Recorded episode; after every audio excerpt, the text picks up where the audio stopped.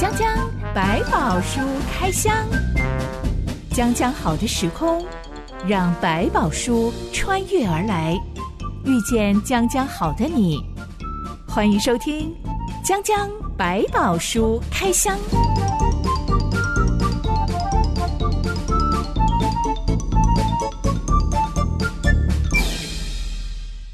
书里有百宝，让知心和下凡哥为你开箱来挖宝。Hello，我是知心。Hello，下凡哥。网络上有张梗图，引用《赌神》这部电影当中的一句话，叫做、嗯“年轻人终究是年轻人，太冲动了”。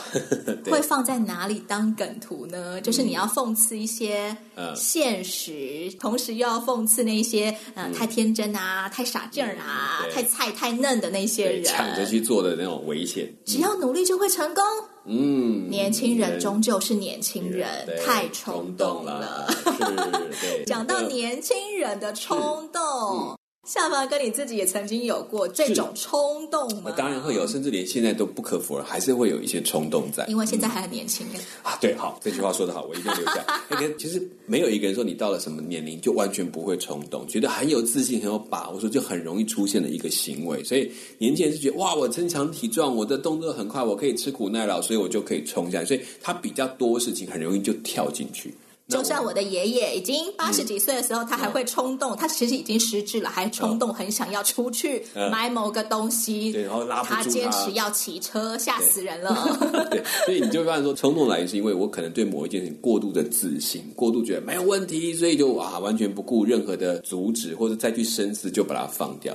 其实我比较常会在消费上面有冲动，好，看到喜欢东西就给他买下去。我觉得是有一点报复性的心态，不是为了要报复疫情，而是报复我在离开家之前呢，是。我从来都没有零用钱啊，没有自己使用金钱的权利，都没有办法自己拿着钱去买东西。是老师要我带的，所以我一定要去买。为了要考试而买一些文具呀、啊，等等等，但自己想要买的东西呢，没有办法。对，想要的零食不可以，不需要。哎，想要买的首饰不行，不需要啊。所以等到出社会之后，就会觉得有一种、嗯、哇，我现在有可以自己支配的钱呢。是是是，我看到这个好喜欢，那个也好喜欢，我什么都好喜欢哦。就给他买吧，这样子。吃的东西也是一一口气买了三份餐，啊、其实根本吃不完。现在因为自己会后悔了，是就所以会提醒自己不要再买了。跟我一起去逛街的朋友呢，跟我比较熟的，我也会提醒他们。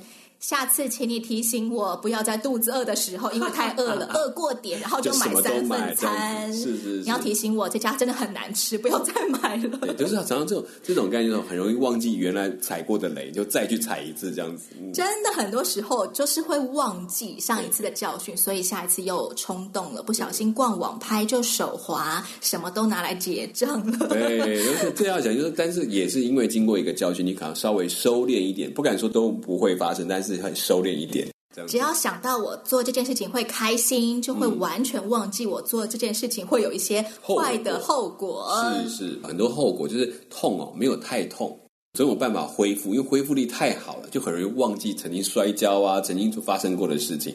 年纪大就恢复力慢，所以那个痛会比较明显，在身上出现很多次。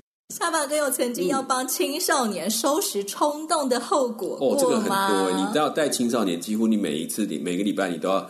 就是随时要接一种出状况的电话，当然有在学校闯祸的啦，比如说这个跟人家打架的啦，或者是说闹到训导处不敢跟妈妈讲，就找我们去帮忙，去跟老师再讲一讲啊，或者是不敢打给妈妈，所以跟老师报了夏凡哥的电话，就是请他来缓冲一下，要不然就是呢跟家人有很大的冲突，那不知道怎么收尾，然后家长跟孩子都来找你，就想。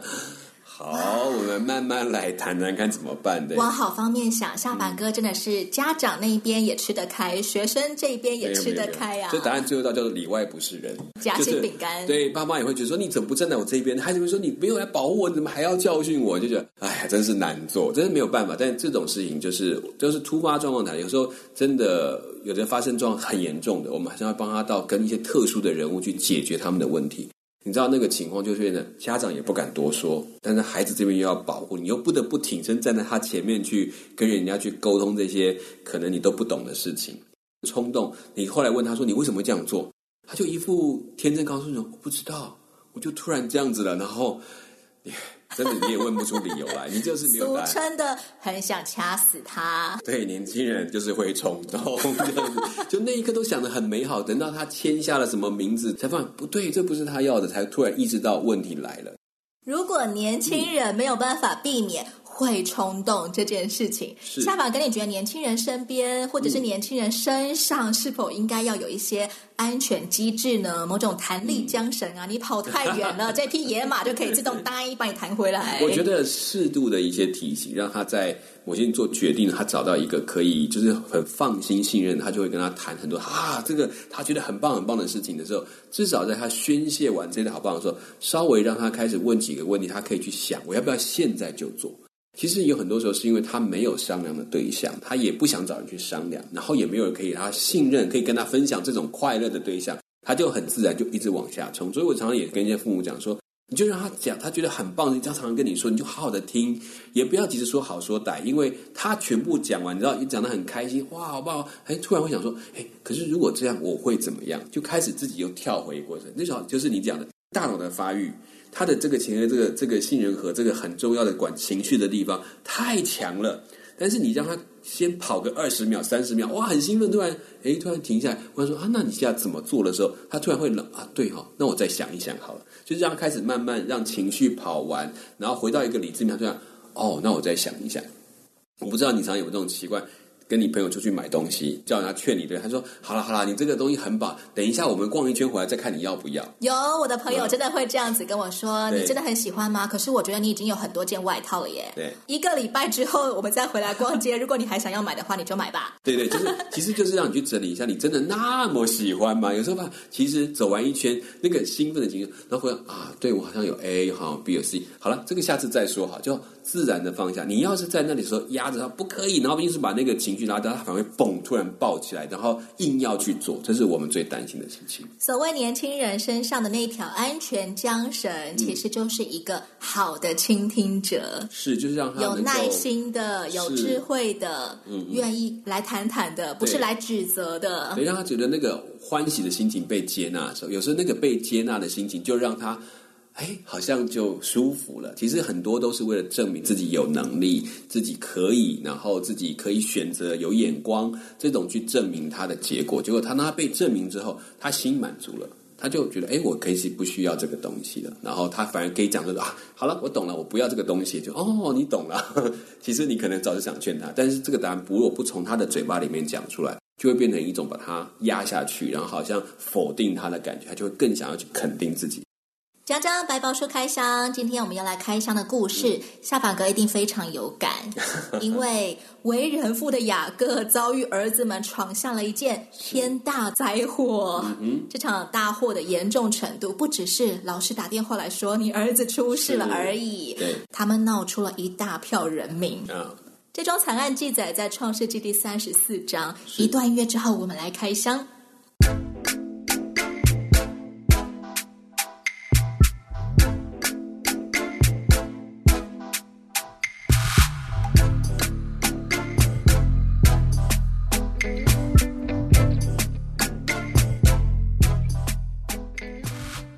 不如意事十之八九，雅各的人生大概有八十 percent、九十 percent 都是麻烦事。嗯、是这件祸患的起因是雅各一大家子人住在事件城郊的平原上。嗯、雅各有十二个儿子，只有一个女儿。嗯、这个女儿当然就是宝贝女儿啦，哥哥弟弟全部都宠她，爸爸妈妈也宠她。这个宝贝女儿叫做底拿，是雅各跟利亚所生的。这时候的底拿是个青少女，大概十四、十五岁。嗯哼，她的家庭生活就像住在一个巨大的男生宿舍一样，有一大票的男生，可能跟她年纪相仿的女孩，全家就只有女仆吧，但女仆也称不上能够。跟她当闺蜜。嗯哼，少女底拿对于我们现在搬到了迦南地的事件城附近，新家周遭有什么东西呢？好好奇呀。嗯哼，因此有一天，底拿独自外出，想要见见当地的女孩子。是，可能想看看当地女孩子流行什么 发型啊、服饰啊，女孩子都在做什么呀？我可以参加呀，交些女生朋友。是，话说我们中国古代是不能够让女孩子，尤其是单身的女孩子单独外出的。是，古代的中东社会，像底拿这样子，他只是好奇，想要，呃，我就自己一个人外出，我要去见见迦南的女子。嗯哼，有没有违反家规啊？严苛来讲，在这个时代里面，我们没有更明确的到底严守礼法的制度到什么程度，但应该不会限制到一个人都不能出门，因为很多工作也要他们自己去做，比如去挑水啊，或者干嘛，他可能也要担负这个问题。底拿的奶奶利百加当年就是扛着水罐要去打水，嗯、遇到了底拿的爷爷的。是，所以这个事情就可以了。这在早期的规则律法并不是那么严苛的时候，我们不能用后来的律法去限制它。即使是少女，也是有她的独立自主性的。是的，对。想要见见世面也是人之常情啊！没想到当地有一个族长的儿子名叫事件，嗯，事件一看见底拿就爱上他了，竟然抓住底拿，然后强暴了他。是这个剧情真的是急转直下呀！嗯、然后呢，事件再跑去跟自己的族长爸爸说：“嗯、求你为我聘这女子为妻。”嗯，当时候都是这样子抢婚的吗？先强暴她，然后她就算是我的了。抢婚的习俗倒不是说没有，应该是有，但这件事终究是一个不光彩的事。那以东方文化的融入文化的特质，在这个部族来出现的时候，就是我要来遮羞。那最好的遮羞方法是，他虽然看起来是强暴，但是其实呢是成就了一桩婚姻，让他的羞辱就变成荣耀。我们近代也是有这种做法的，是是是，就是好像为了保住女孩子的名节，那你就嫁给他吧。是是是，结果就让少女更加痛苦了。对，就一辈子要赔偿。但在那个时代，似乎就可以圆过这件事情，就是他不是被抛弃的，他是被太喜欢了，所以发生这个事情，然后把他聘回家。所以对于他们来讲，可能成为一种潜规则。他为了要强制把这个人娶回来的，如果又怕你不答应，所以我就。你看已经被我强暴，我还要来娶她回去，就表示这是他的很尊贵的特质。现在偶像剧喜欢演什么霸道总裁呀、啊、霸王硬上弓啊，嗯、但这个事件基本上是一个霸道渣男。按照我们现在讲，这是某种权势的强迫，权势性侵。对对，所以这个就可以是一个一个典范。因为事件这个名字，他在这个整个事件是个首领的儿子，而这个城又叫事件，所以可见在建造的时候，他就用他的儿子命了名。事件家可能比底拿家还要有钱吗？不敢说有没有比较有钱，但一定比较有势。在这个地方是我家的，就是我们在这里建造这么久，你就算很有钱，也是来寄人篱下。某种程度，你是在我们的村落旁边，要受我们的保护，也要给我们有一定的尊重。雅各在这边是势单力薄。雅各刚搬来，肯定还没有建立什么人脉，嗯、没有什么民族会站在他那一边。对大家都只认识世建城以及世建城的建造者世建他们一家人。嗯，没错。消息传到雅各耳中了。事件这个渣男竟然强暴他的女儿底娜，你要讲的这么咬牙切齿。事件这个渣男，对，现在还要来跟我提亲，是他给你提亲了，对。这时候雅各的儿子们正在田野放牧牲畜，嗯、雅各就闭口不言，嗯、要等儿子们回来。嗯，为什么他必须要等儿子们回来才能做决定？他不能够像个大家长一样，我现在就可以来面对事件跟事件的爸爸。这个时候的雅各，一方面年纪真的有一点了，另外他的儿子开始慢慢要当家，就是他其实的大儿子，他这几个都已经相当年岁，是成人了，他也要尊重他们的想法，让这件事情是一个家族的决定。刚搬到新居处，我们必须要团结起来，一起商讨对策。对，所以这件事也非同小可，因为他也需要他儿子们来支持他的工作，所以对他来讲，这个时候的他已经不像过去说：“哎呀，我就想一个聪明办法。”而是觉得好吧。既然这事已经发生了，我看来讨论一下怎么样做最合适，可以保护着妹妹，又可以让家族呢在这里可以安居。对他来讲，这个两全的方式需要全家都能够去做。当雅各的十二个儿子们结束工作回到家的时候，示剑跟事件的老爸正来到他们家提亲。嗯，当场十二个儿子知道他们的姐妹蒂拿竟然被强暴，现在还被扣留在事件家里。这群兄弟，嗯，火冒三丈，嗯、但是他们当场好声好气的跟对方谈条件。哎，哎，其实他们也自己也知道示剑那边人多势众了。没错，嗯，示剑的爸爸开出的提亲条件是：只要你们愿意把底拿嫁给我儿子事件，嗯、你们全家人都可以住在这里，随意找地方住，还能自由买卖、购置产业。嗯哼，这时候的婚姻里面有很多是这种交换条件的一个方式。就是包括财产啊，或者是这个两个家族的结合啊，还有互相承认地位，可能都会用婚姻这种方式来表达这两边的和好。那其实有时候我互相压了人质在那个地方。也像部落和亲一样，对对，所以其实这不并不是一个很很少见的状况，反而是一个很常见的状况。但是只是他们先做了丑事，他如果直接来求亲，那是另外一件事情。他，他们就自己先做了丑事，还敢开条件说，只要你们愿意把底拿嫁给我，我就让你们自由买卖跟购置产业。这就是势单力薄，跟他是家大业大，这就是财大气粗。对，那我就是法律，就是在这个时间来讲，是我们就是法律。那你们好好。好的，跟我们来谈。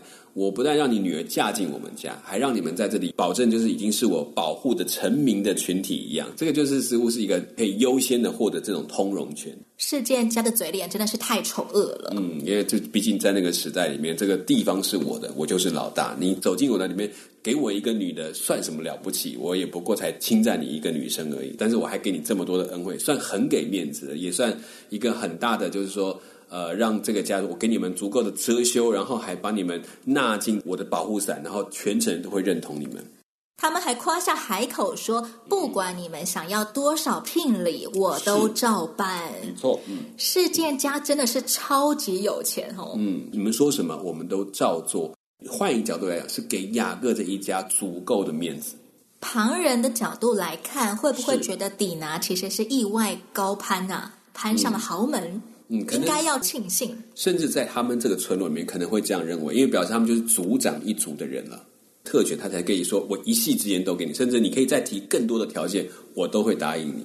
世件的爸爸讲的天花乱坠，雅各的态度却一直保持沉默。是，最后回应提亲方的，竟然是雅各的儿子们。嗯他们说：“我们不能把妹妹嫁给没有受割礼的人，是这对我们是一种耻辱。除非你们全城所有男子都受割礼，嗯，这样我们就同意跟你们通婚，住在你们境内，双方成为一个民族。如果你们不接受我们这唯一的条件，我们就把妹妹迪拿带走。”嗯哼，对。令人惊讶的是，雅各怎么都没有讲话呀？这事情我们就一直很很疑惑。在过去，他大概是很少是一个不说话的人，他总会有一些办法。但这时候，我相信他慢慢也在把家里面的主要的管理跟这些操作的权利交给他儿子们，所以他就有一点是好啊，太上皇，对，就是来听听看他们会怎么处理，再来做决定。所以基本上他的大儿子这几个，像刘辩他们，其实都是已经很大声的讲话，都很大声，在这个家里面真正有 power 的，说不定是他们。雅各说明现在变得比较是哦，我就是被你们照顾的那个角色了。嗯、可是当地所有受过割礼的男子，可能就只有雅各家的孩子，大不了姨嫂家的孩子好了。是雅各的女儿真的只能嫁给受割礼的男人吗？我觉得这里并没有明确的说我们这种条文规定，但确实受割礼是他们跟上帝关系的一个证明。行割礼这件事情是证明上帝跟他们的约定，所以我们是属于一个上帝的人。我们没有办法跟你们直接的通婚，除非你们也跟我们一样，像归属我们的上帝的方式一样，就是我们后来讲的什么敬礼什么，在某个程度，在这时候的割礼，就是他们承认这个上帝的一个方式，所以他们反过来用这个要求变得相当合理，就是说你们就要跟我们信一样的上帝，我才有办法合为一家。这个条件又难，但是也是容易，其实跟金钱无关。对事件家的人来说，割包皮不是什么大不了的事。嗯、好，我也承认你们的上帝这样的一个做法，甚至对他们俩其实是很有趣，就是好像他们的神是可以转换的，但是在雅各里面，我们坚持的上帝是不能转换的。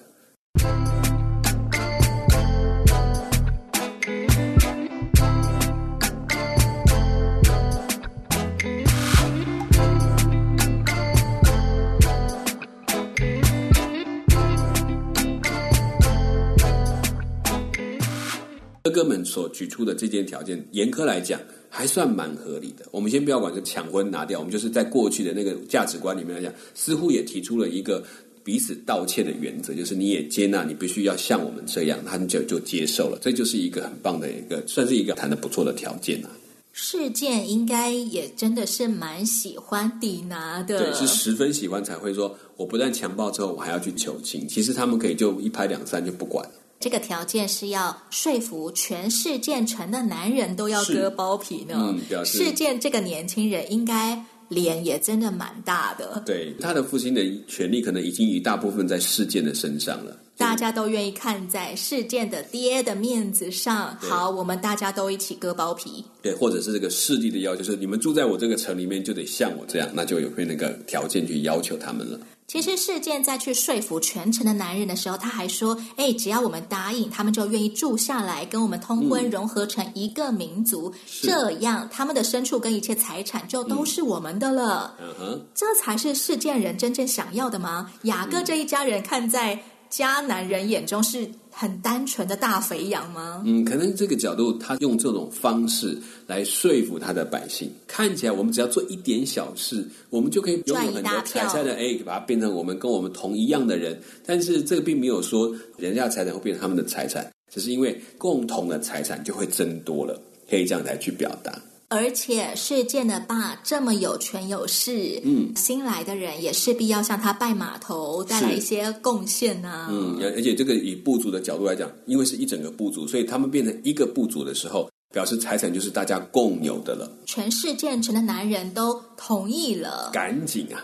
而且大家竟然在同一天割包皮，对，要赶快完成这个条件，就可以把。他们变成我们同族的人共享财产了。其实我不太有概念，割完包皮大概会痛几天啊？嗯，这个其实要再看那个时代，跟我们现在不太一样。当然，过去是比较粗糙的手术，卫生条件不太好，是手术仪器不太锋利。嗯，对，那他可能就是这个伤口也比较大，可能他要躺个两三天跑不了，就是会疼痛，这就是一定的。然后又没有什么好的麻醉药，真的是所有人都摊平了，是就只能躺着休息，然后等这一两天好一点，他就可以行动了。到了第三天，嗯，所有人都还痛得没有办法下床行走。是，抵拿同父同母的两个亲哥哥，是西缅跟利未，带了人手，忽然间杀进事件城，嗯，一口气当天就把所有男人都杀光了，当然也包括事件跟事件的老爸。嗯，他们两个把底拿从事件家里面救出来。同时还把全城的牲畜、农产品、嗯、所有值钱的财物啊、首饰啊，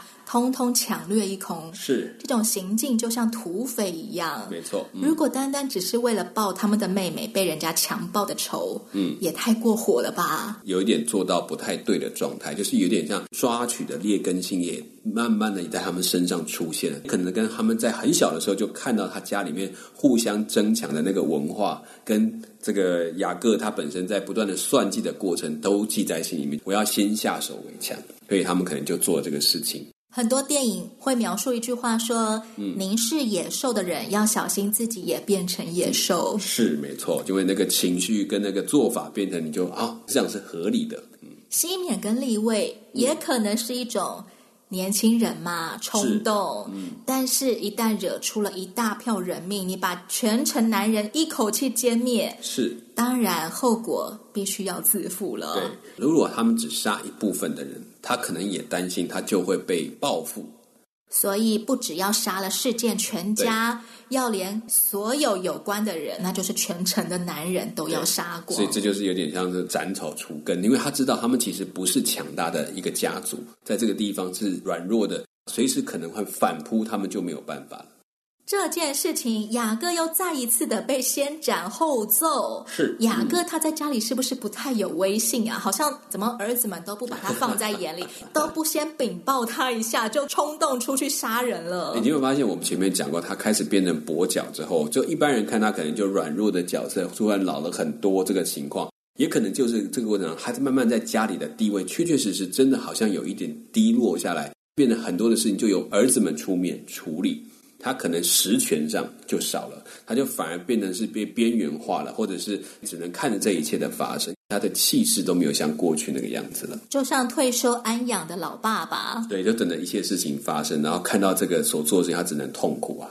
雅各就对西缅跟利未说：“你们把我害惨了，要是这里所有的民族都联合起来报复我们。”我们全家一定会被歼灭的。没错，冲动一下，你解决了一个小的问题，就带来更大的麻烦。两个冲动的年轻人这时也只能弱弱的讲出嗯不负责任的话。嗯、他们就说：“嗯，那我们也不能让底拿被人家当成妓女啊，白白的是白白的欺负了。就算世间一家真的把底拿看成那种可以随便玩弄的漂亮女孩好了，嗯、其实也不代表你可以把全城男人都杀光，还搜刮他们的财物。哎，是，其实这些都回到就是深渊的那个上帝的身上。当然，在这件事情上，其实已经本来有一个好的做法。但是后面的这个做法就变成是按照人的血气冲动去做出来的结果，非常危险。嗯、如果我是底拿的亲哥哥，好了，嗯、我们。同父同母的手足就这么几个，然后他还被人欺负了，嗯、我一定也会想要去为他报复，嗯、去为他报仇，嗯、去讨个公道。嗯嗯嗯。但同时，我又是一个